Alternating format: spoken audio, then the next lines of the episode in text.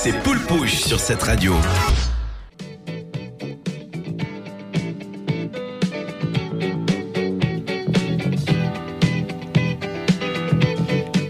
Et il y a de grandes chances que vous avez déjà entendu ce beat d'origine. C'est un beat produit pour Chic et le tube mondialement connu Good Time. Et d'entrée de jeu, The Sugar Hill Gang, grand précurseur, montre les bases du rap en le samplant pour ce qui sera le premier rap enregistré. Et ce morceau compose juste les bases de l'univers rap. On va y retrouver des gimmicks avec une phase où Wonder Mike dit But first, I gotta bang bang to boogie to the boogie.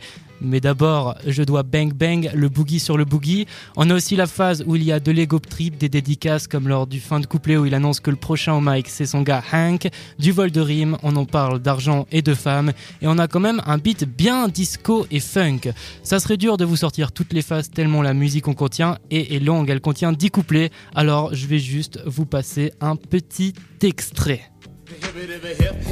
Don't stop. Rock it out, baby, rubber to the boogity bang bang, the boogie to the boogity beat. Now what you hear is not a test. I'm rapping to the beat, and me, the groove, and my friends are gonna try to move your feet. You see, I am Wonder Mike, and I like to say hello. Up to the black, to the white, the red, and the brown, and the purple, and yellow. But first, I gotta bang bang the boogie to the boogie. Say up jump the boogie to the bang bang boogie. Let's rock.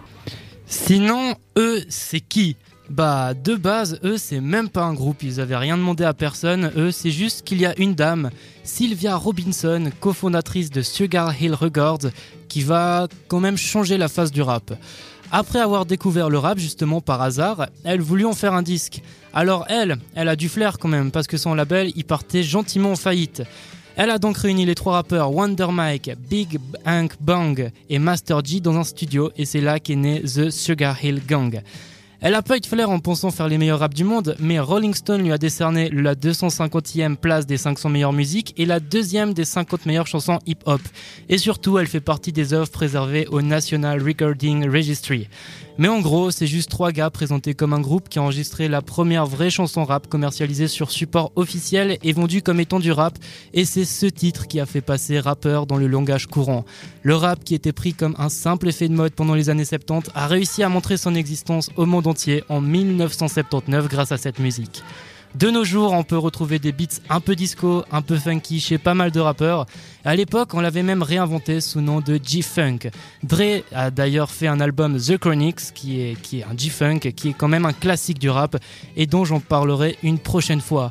C'était juste pour dire que The Sugar Hill, c'est peut-être un groupe démodé, ce n'est pas du rap à vos oreilles, mais c'est la base du rap, et c'est là-dedans qu'il y a quand même les valeurs du rap d'aujourd'hui.